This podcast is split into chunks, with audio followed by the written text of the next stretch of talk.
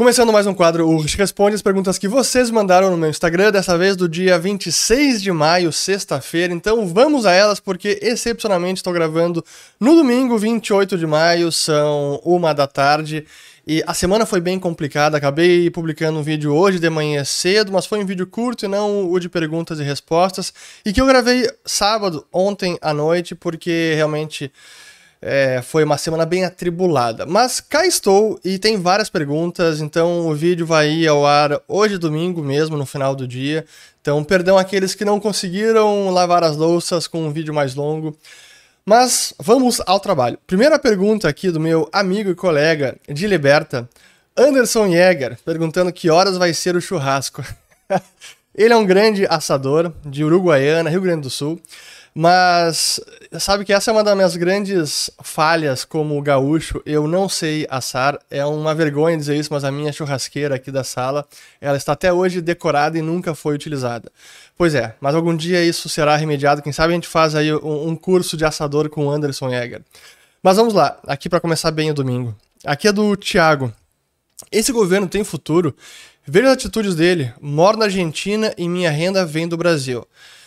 Pois relativamente, o governo da Argentina é mais problemático do que o brasileiro, ou as circunstâncias políticas, econômicas e sociais hoje na Argentina são bem mais difíceis de resolver do que no caso brasileiro.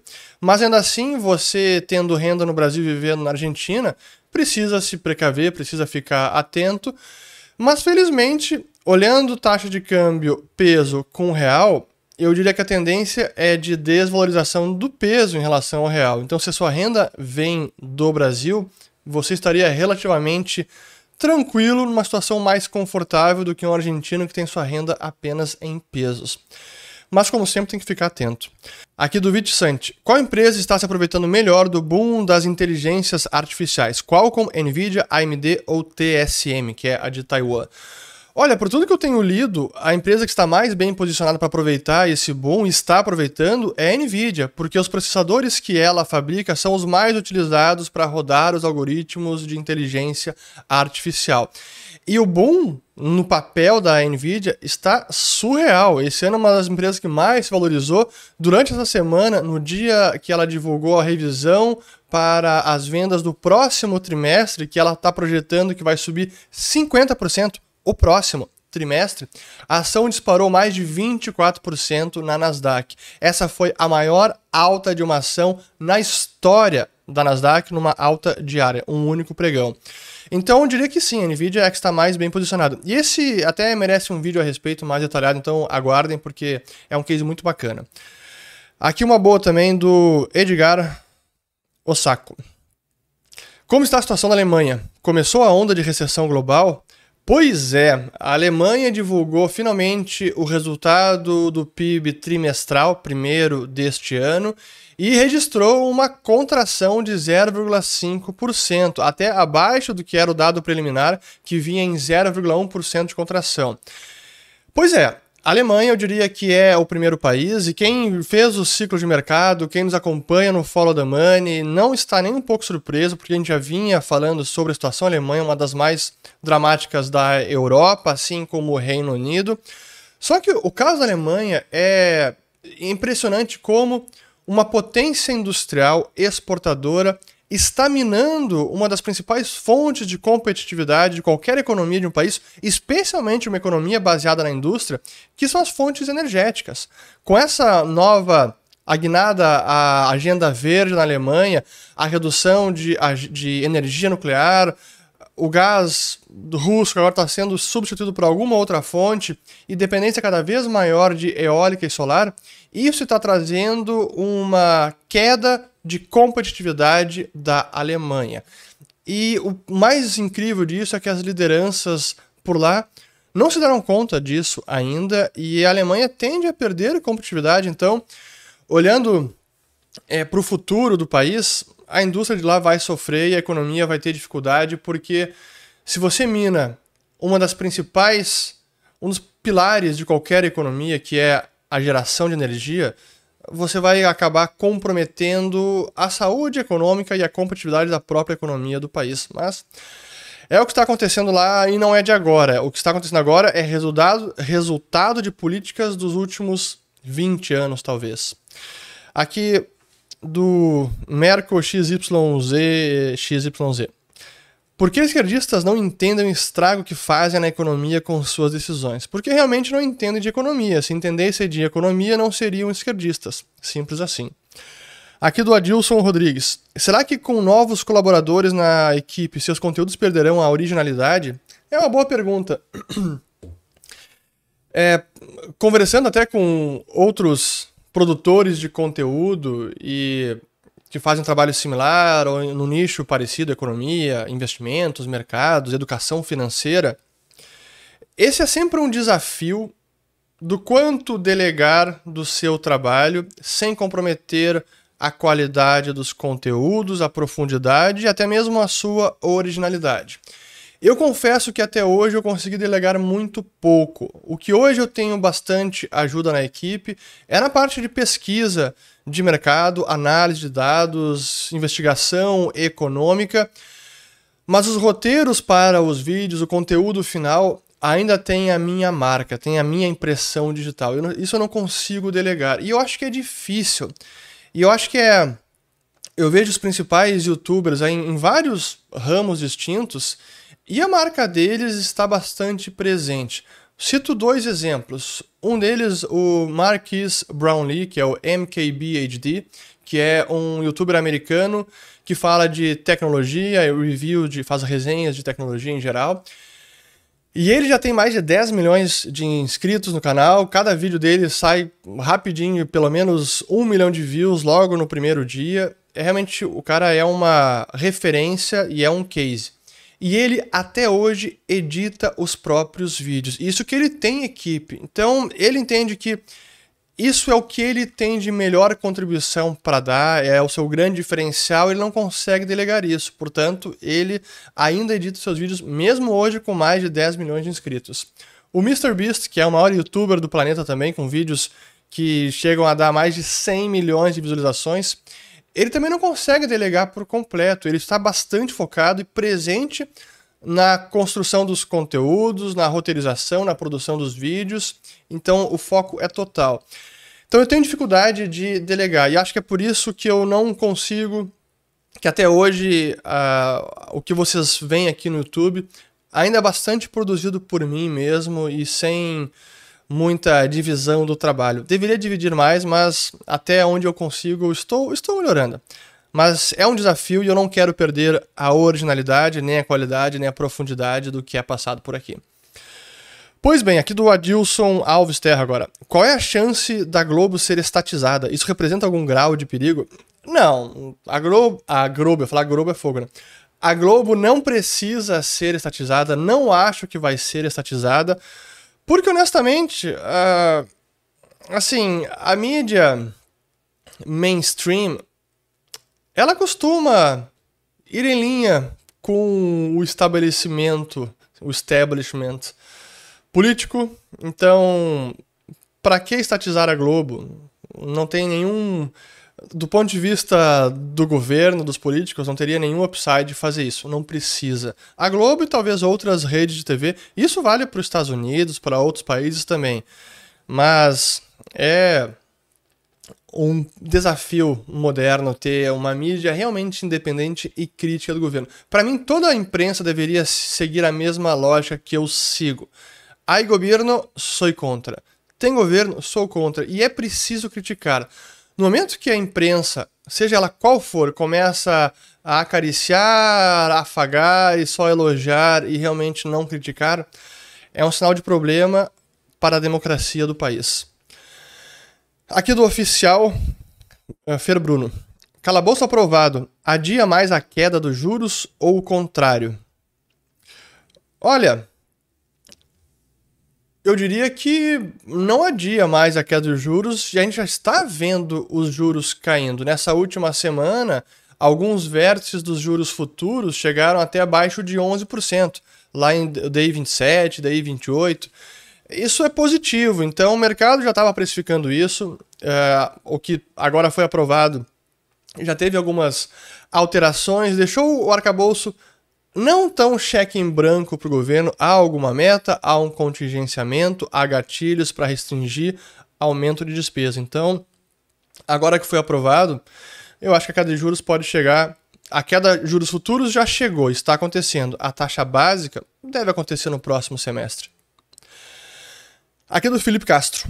Quais suas indicações para o brasileiro que mora fora, Suíça, começar a investir? Começar logo, para ontem.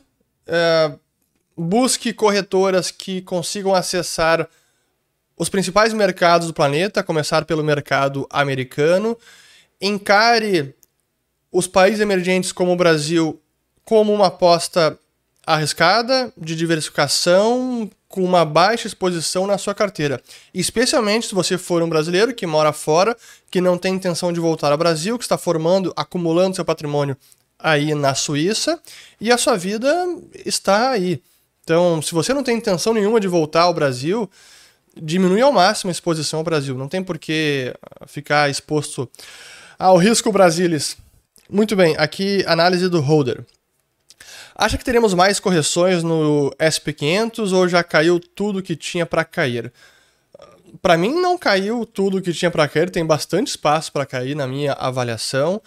Nesse, nessa última semana, as empresas de tecnologia se valorizaram bastante, foi um rally assim, impressionante, até colocando aqui, ó, vamos lá, o SP500 chegou a 4.200 pontos nessa semana, é forte, sendo que algumas empresas de tecnologia se valorizaram bastante. Então, ah, foi um, um rally de tecnologia? Foi. Então, nessa semana, algumas empresas dispararam e...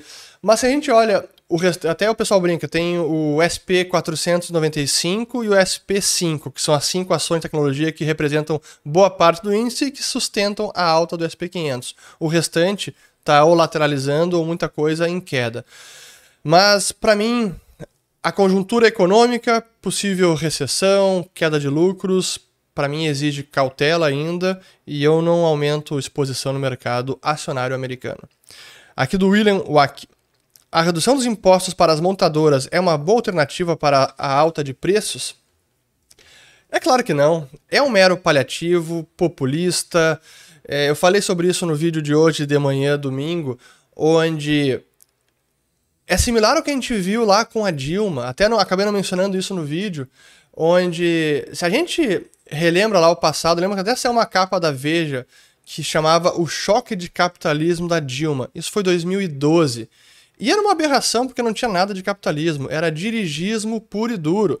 Só políticas intervencionistas, pontuais, isoladas, sem uma estratégia macro, tentando, tentando estimular um ou outro setor, reduzindo o imposto aqui, aumentando o outro lá. Sim, uma excrescência em termos de plano econômico sustentável. E a gente tinha também esse tipo de redução pontual, como foi o estímulo que deram para a linha branca, reduziram os impostos também da linha branca. Então vamos lá, geladeira, eletrodoméstico. Agora está com as montadoras ou nos carros populares, que de popular não tem nada. O carro popular, entre aspas, aqui custa mais de 70 mil reais, 80 mil reais. É uma loucura. Mas isso não é solução para a alta dos preços. A solução é a economia realmente crescer de forma sustentável. É mais investimento, é investimento do local, investimento estrangeiro também para ampliar a nossa capacidade produtiva, para aumentar o acúmulo de capital. Só que todas as políticas do governo desse e de boa parte dos últimos governos acabam minando o investimento tanto privado quanto local quanto estrangeiro, acaba minando os ganhos de produtividade. O problema da educação é um problema crônico no país não tem como crescer de forma sustentável, que é o que realmente permitiria uma redução dos preços. Agora, esse tipo de política é apenas paliativo e não resolve nada. E acaba gerando distorções também, né? Aqui do Rafael Martim. Existe forma de comprar ações de empresas asiáticas na bolsa deles, tipo uh, corretoras estrangeiras na NYSE, Nasdaq?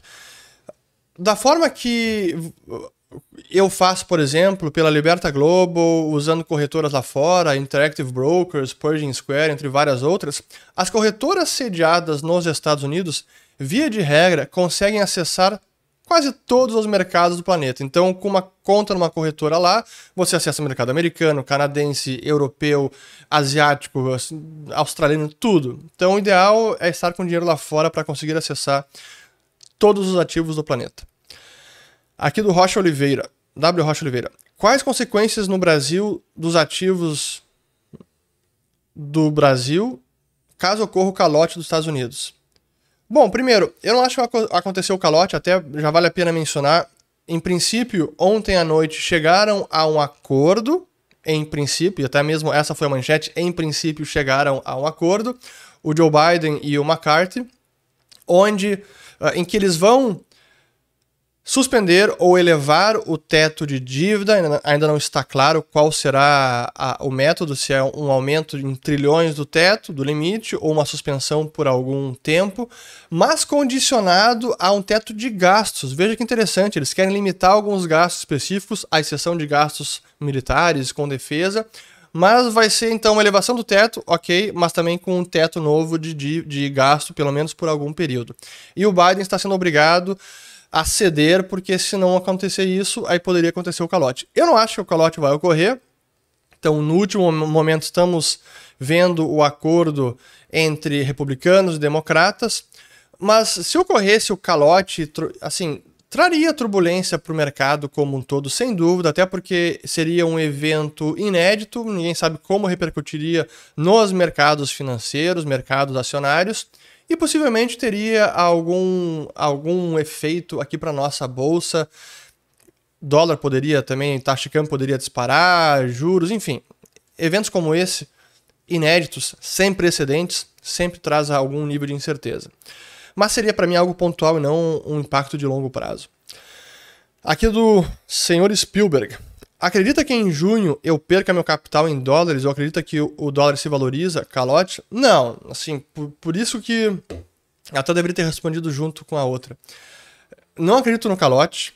É, e se acontecesse de alguma maneira, seria nos títulos muito curtos e fariam algum tipo Assim, eles criariam algum tipo de solução para evitar um calote de fato. Assim, o, que, o cara que comprou um treasury de quatro semanas, de um mês, perder todo o principal.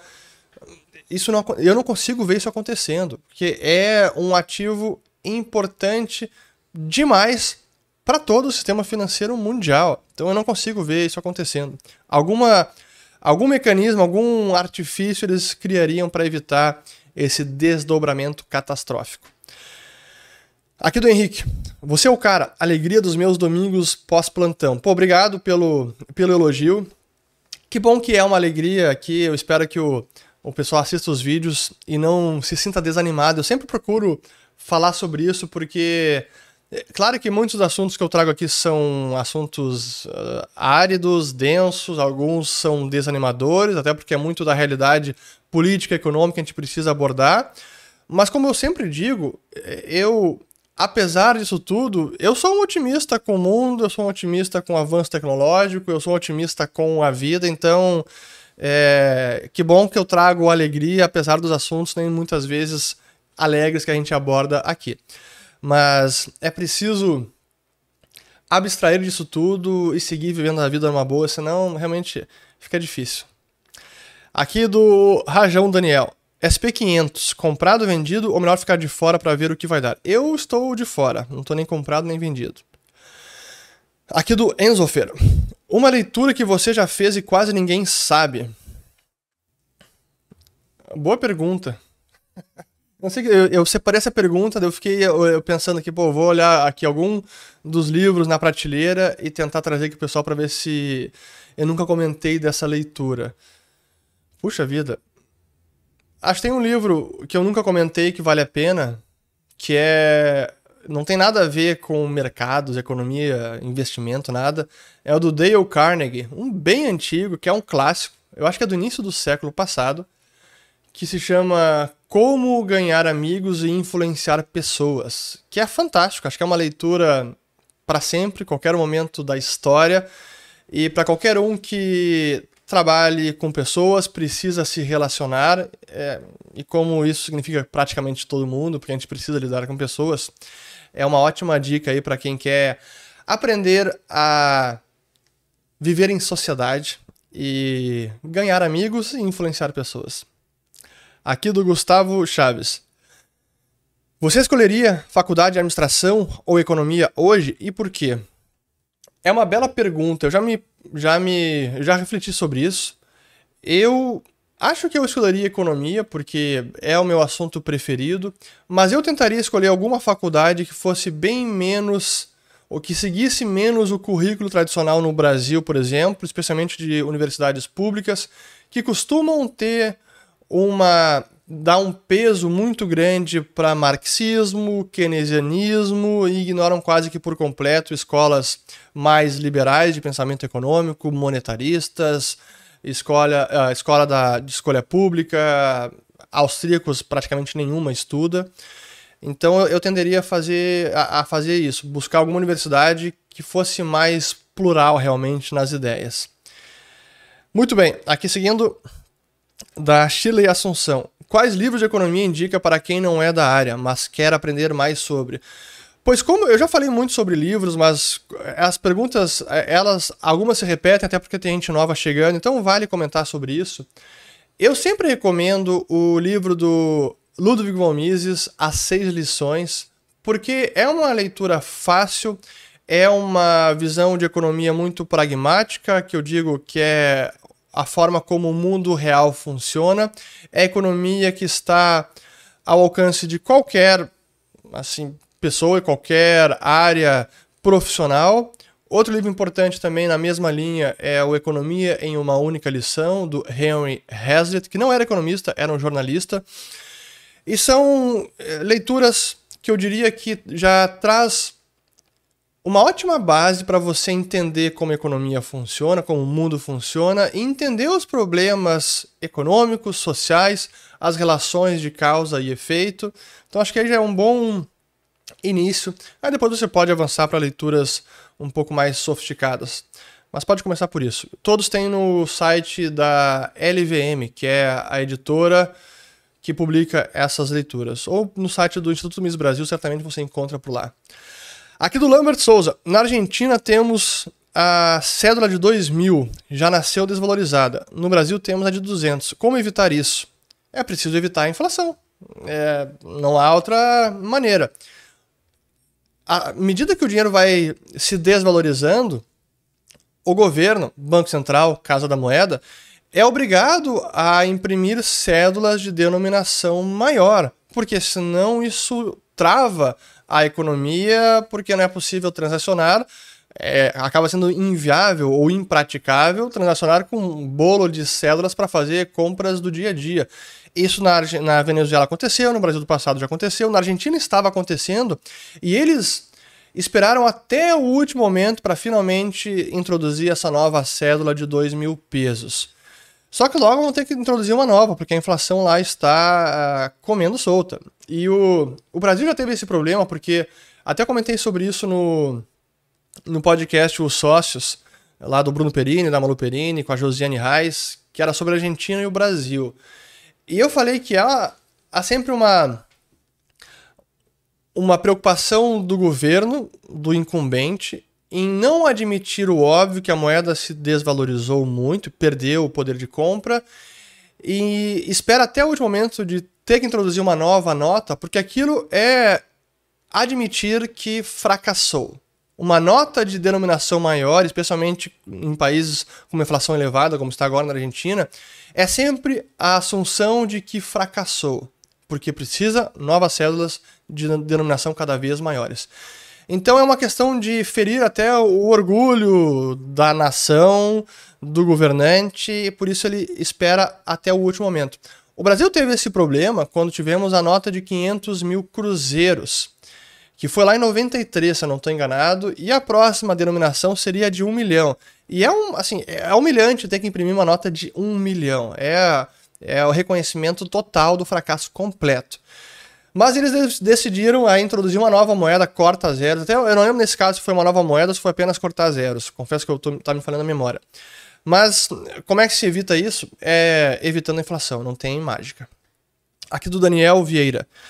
A primeira vez que um carro elétrico é o mais vendido no mundo é um Tesla. Vai ter comentário? Claro que vai ter comentário e aqui está a pergunta sempre provocando. Uh, pois é, a gente teve nessa semana, até eu compartilhei no Twitter, uma, uma tabela com os carros mais vendidos no primeiro trimestre de 2023. E o Tesla modelo Y foi o primeiro.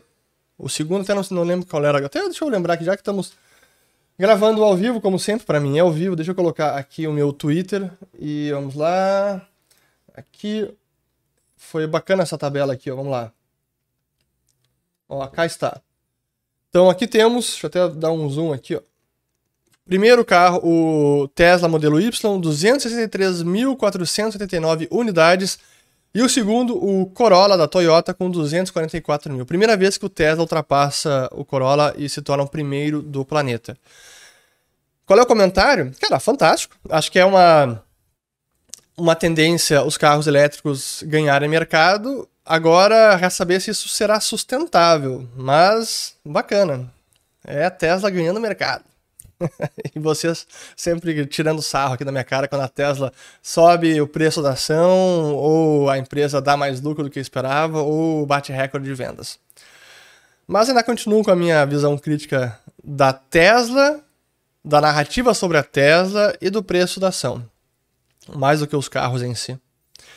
Aqui do Marcel Rink, que pô, eu tive uma passagem curta de trabalho com ele na época do Banco Industrial e Partners foram, acho que só uns 4, 5 meses, eu acabei saindo. Foi um período de transição para mim. Mas ele pergunta: quando vai tomar um café com os mortais? Pô, você tem que mandar mensagem por WhatsApp, não pelo Instagram. Então basta mandar. Basta fazer o convite que a gente toma um café. Aqui do Alexandre Macchiori. Qual será a mínima da Selic quando? Bela pergunta. Excelente pergunta, até para refletir melhor sobre o momento atual. Então temos o arcabouço aprovado, temos a inflação, a tendência de inflação no país, ela é positiva, é de queda, câmbio em baixa, commodities internacionais, petróleo, derivados em queda, tudo isso é positivo para o Brasil. Então significa, positivo para a inflação, isso significa que o Banco Central logo pode baixar a guarda e começar a sinalizar olha, juros podem cair. Não acredito que vai fazer isso já nessa reunião, poderia pelo menos sinalizar, reduzir não acho que vá, mas já pode fazer nas próximas. E Mas até quando? Digamos que na reunião depois de junho, acho que é agosto, aí começa a redução da Selic. Qual vai ser a Selic terminal nesse ciclo de, afro, de frouxidão monetária, de expansão monetária? Agora temos um entrave maior, porque o piso para a Selic acaba sendo a taxa básica americana, que hoje está em 5,25%. Uma coisa era reduzir a Selic quando o juro americano estava em zero, agora está em 5%, então elevou em muito a barra. Isso, na minha avaliação, frustra reduções maiores da Selic. A Selic pode ir para 7, por exemplo, 7,5%. Honestamente, acho que não. Por conta agora do juro americano. Então, se a gente imaginar no, esse ciclo de queda de Selic que deve chegar no segundo semestre, eu diria que iria lá para os seus 9%, 9,5%, mas muito menos do que isso já começa a ficar arriscado porque espreme o diferencial de juros entre o Brasil e os Estados Unidos. Então agora nós temos esse piso, a barra ficou mais elevada por conta da taxa básica de juros mundial, que é a do Fed, é a do dólar. Esse é um impedimento a um ciclo de queda da Selic mais expressivo, como certamente Lula e o governo gostaria, como qualquer um gostaria, na verdade. Mas é, essa, esse é um obstáculo agora, que não tínhamos nos ciclos anteriores, porque a, a taxa básica americana estava em zero, em zero. Por exemplo, na época lá do Ilan, quando ele soltou, quando ele deixou o Banco Central, a taxa americana estava em 2,5 e foi depois caiu para zero. É, outros tempos. Aqui do Gabriel Luiz. Em algum momento nos seus investimentos do Legacy, você se confronta com a moral e a ética? Eu adoro essas perguntas provocativas. Essa aqui certamente é de um Bitcoiner. É, é, esse pessoal que fala, que se refere a investimentos tradicionais como investimentos no Legacy, o sistema tradicional legado. E vamos lá. Para mim, onde você deve se confrontar com questões éticas e morais, certamente para um libertário, é quando você está financiando o Estado. Por exemplo, comprando títulos do Tesouro, fundos que compram dívida pública e tudo mais. Mas no restante dos investimentos, para mim não há nenhum dilema moral e ético, e por isso que eu discordo completamente dos bitcoiners que defendem a ideia de que se você investir em ações de empresas ou renda fixa corporativa, você está financiando o legacy, o governo e tudo que está aí. É uma visão completamente errônea, na minha opinião. Investir em ações de empresa e renda fixa de empresas não significa nenhum dilema moral e ético. Acho que aí os bitcoiners que pensam isso estão pecando bastante. Mas enfim, uh, investimento no tesouro público, dívida pública, sem dúvida que há um dilema ético, mas é importante você pensar não apenas, ah, estou financiando o governo, mas pensar também no seu dever fiduciário, no seu dever com os seus familiares, com a sua empresa. E aí a resposta, na minha avaliação, não é tão simples assim.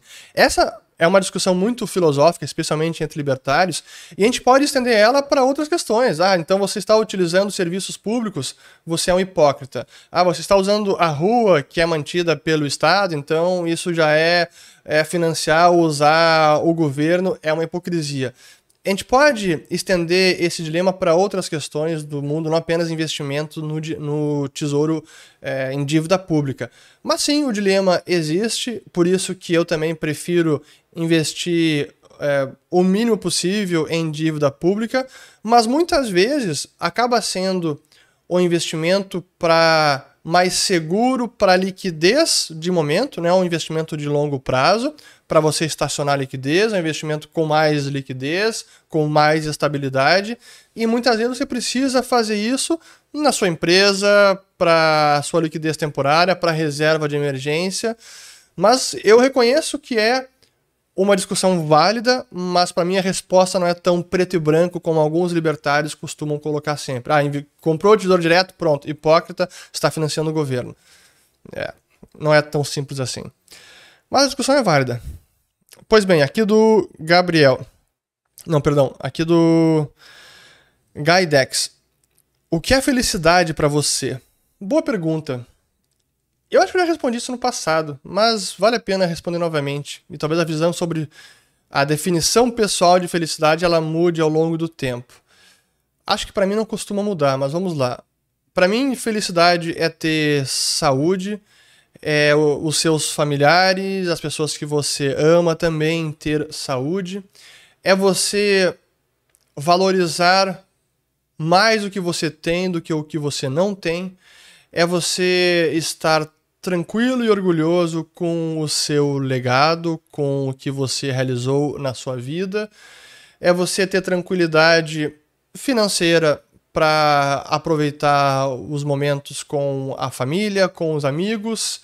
É você exercer uma atividade profissional que traga primeiro recompensa financeira, porque isso é o principal, que seja gratificante, que seja algo que você consiga realmente realizar, se sentir realizado, que é algo que você goste, e nem sempre é simples conciliar tudo isso. Felizmente hoje eu digo que eu consigo, mas nem sempre foi assim. Eu diria que isso é bem recente, de uns 5, 6 anos para cá. Mas eu diria que isso é felicidade. Estendi demais a lista, mas começando com saúde, o resto a gente corre atrás. Como dizia meus pais, como diziam meus avós, é o mais importante de tudo. Aqui do Edson. No padrão Bitcoin, haveria ciclos de mercado? Entendo que sim, porque teríamos intermediação financeira e teríamos possivelmente ciclos de deterioração da liquidez, de alavancagem, que isso poderia ocasionar ciclos econômicos.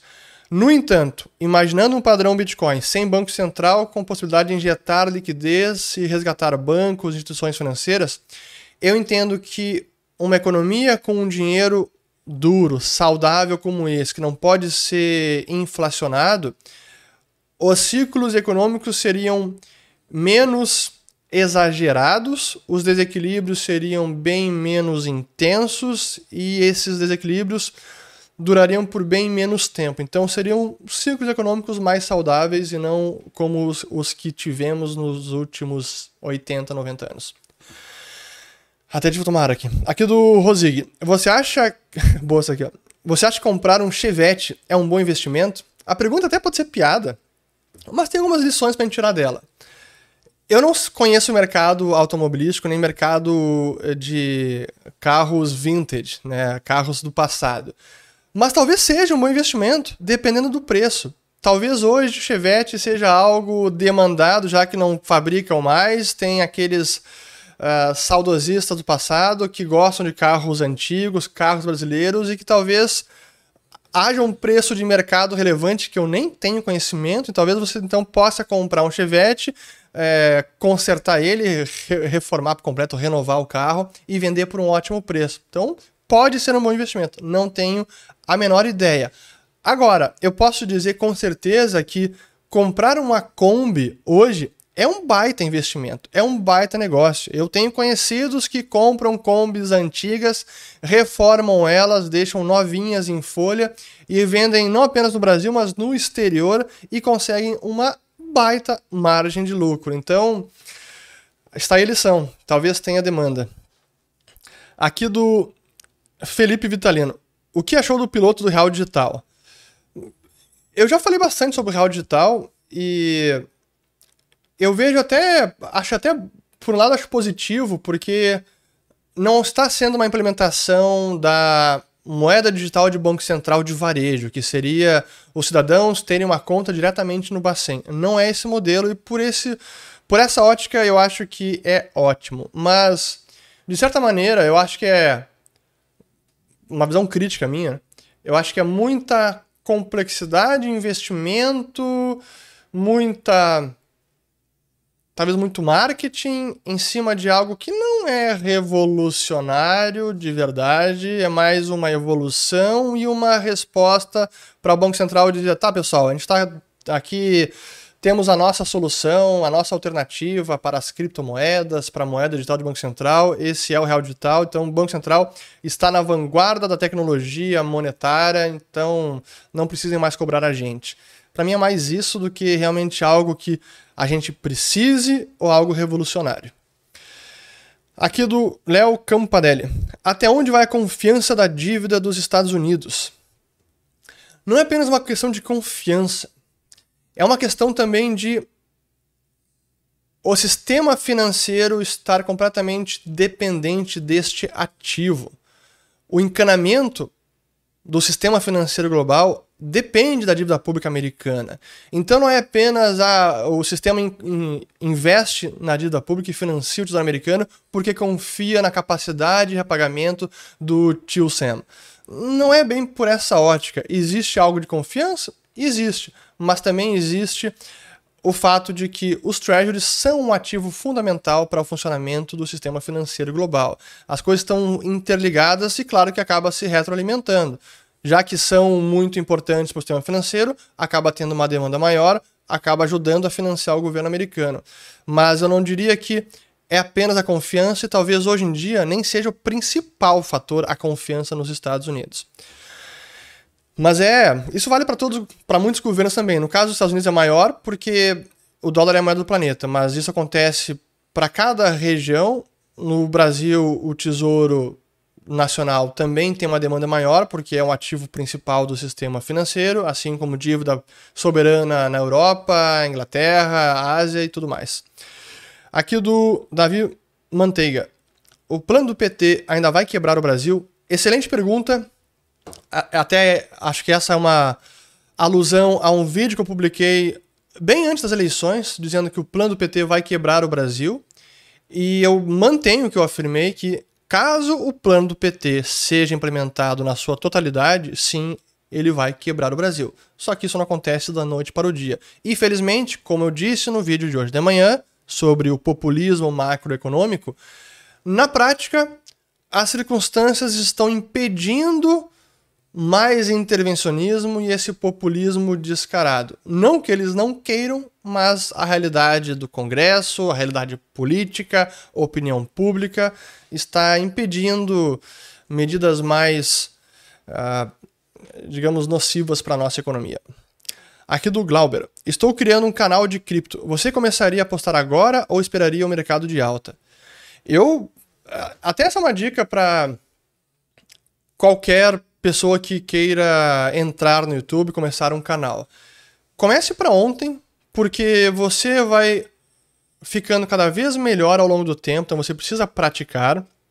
Começando logo, você também vai criando um acervo de vídeos que depois, se o canal ganha atração e começa a ter mais popularidade, as pessoas que começam a te seguir, também vão buscar os vídeos passados, então tem um conteúdo passado para as pessoas ficarem dentro do canal consumindo o seu conteúdo.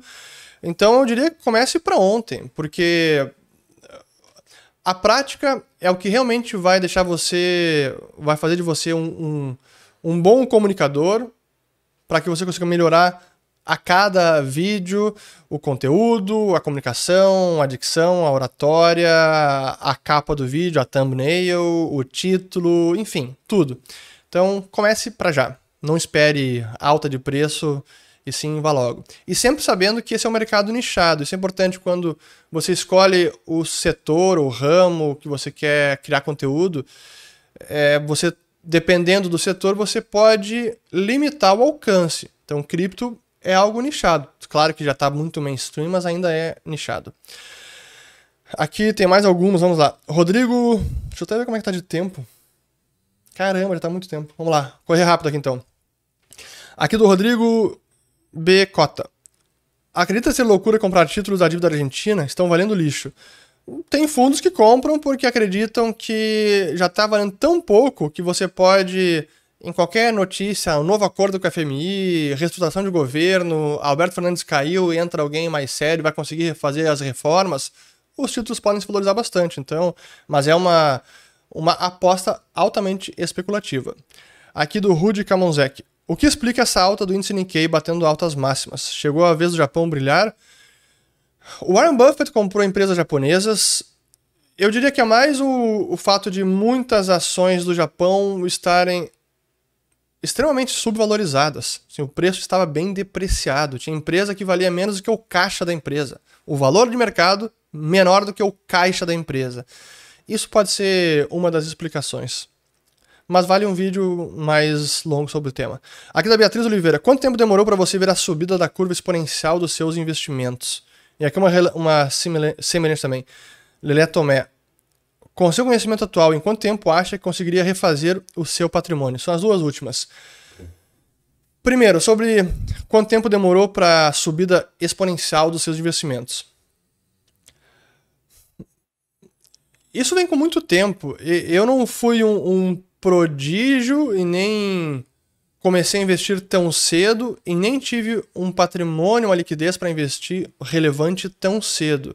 Eu tive, até quem quiser saber mais da minha vida profissional, eu gravei um vídeo com o Bruno Perini, que vai ao ar logo mais, acho que amanhã, então aguardem, vai ficar bem bacana.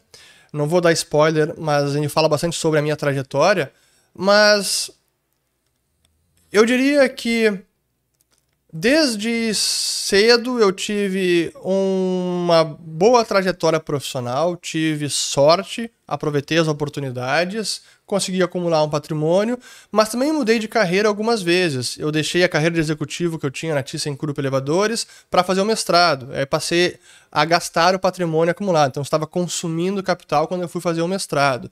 Depois, por várias decisões financeiras e decisões de trabalho, não foi tão fácil acumular patrimônio à velocidade que eu gostaria. E aí entra questões da vida também. Aqui eu respondo um pouco é, essa pergunta de, da seguinte forma.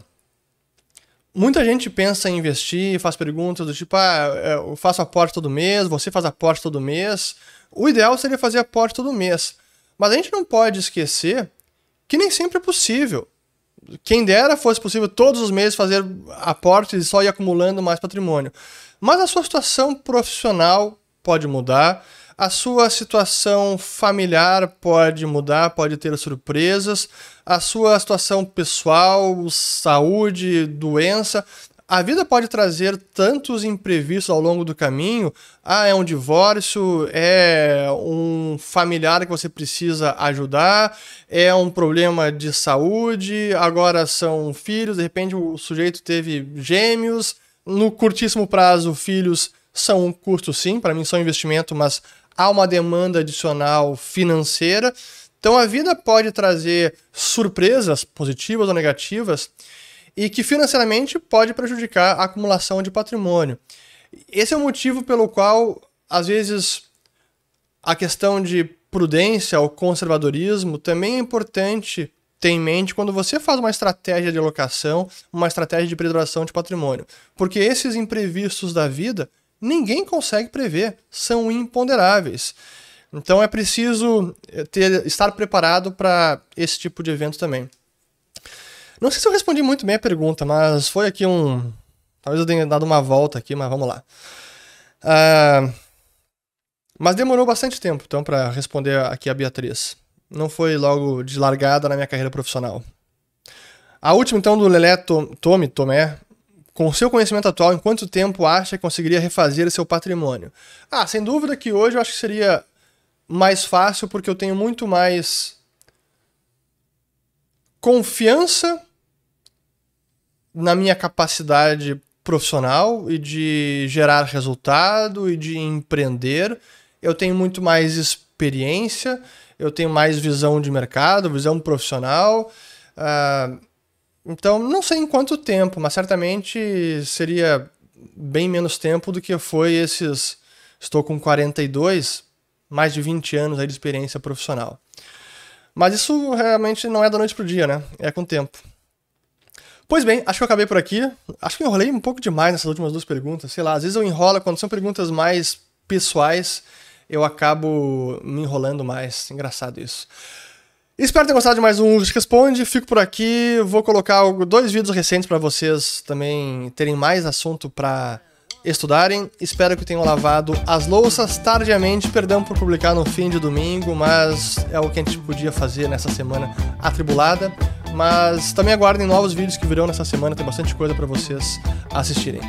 Bom resto de domingo, uma boa semana e voltamos no próximo vídeo. Valeu!